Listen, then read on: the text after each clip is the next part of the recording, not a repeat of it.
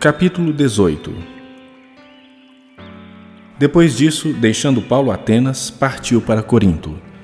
Lá encontrou certo judeu chamado Áquila, natural do Ponto, recentemente chegado da Itália, com Priscila, sua mulher, em vista de ter Cláudio decretado que todos os judeus se retirassem de Roma.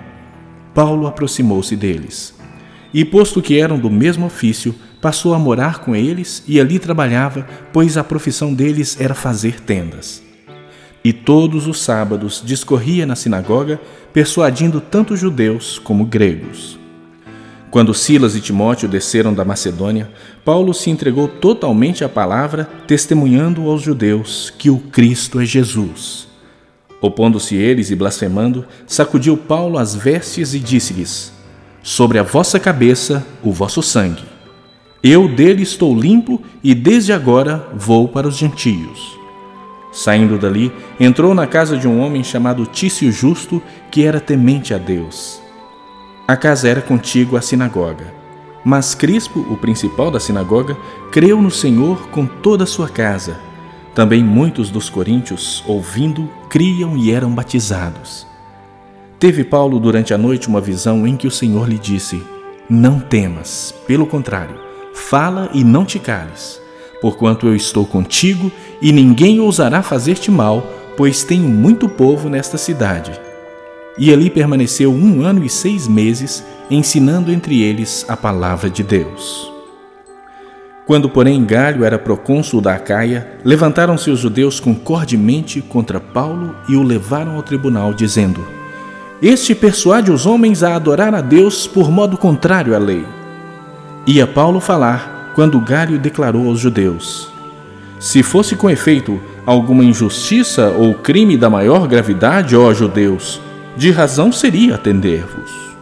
Mas se é questão de palavra, de nomes e da vossa lei, tratai disso vós mesmos.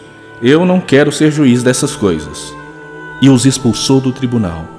Então todos agarraram Sóstenes, o principal da sinagoga, e o espancavam diante do tribunal Gário, todavia, não se incomodava com estas coisas. Mas Paulo, havendo permanecido ali ainda muitos dias, por fim, despedindo-se dos irmãos, navegou para a Síria, levando em sua companhia Priscila e Áquila, depois de ter raspado a cabeça em Sencreia, porque tomara voto.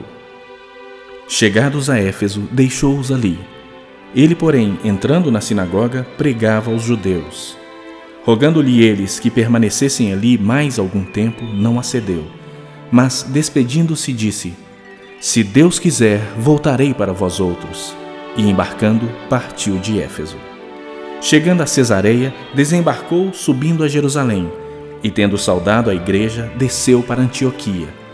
Havendo passado ali algum tempo, saiu atravessando sucessivamente a região da Galácia e Frígia, confirmando todos os discípulos. Nesse meio tempo, chegou a Éfeso um judeu, natural de Alexandria, chamado Apolo, homem eloquente e poderoso nas Escrituras. Era ele instruído no caminho do Senhor, e, sendo fervoroso de espírito, falava e ensinava com precisão a respeito de Jesus, conhecendo apenas o batismo de João. Ele, pois, começou a falar ousadamente na sinagoga. Ouvindo-o, porém, Priscila e Áquila tomaram-no consigo e com mais exatidão lhe expuseram o caminho de Deus.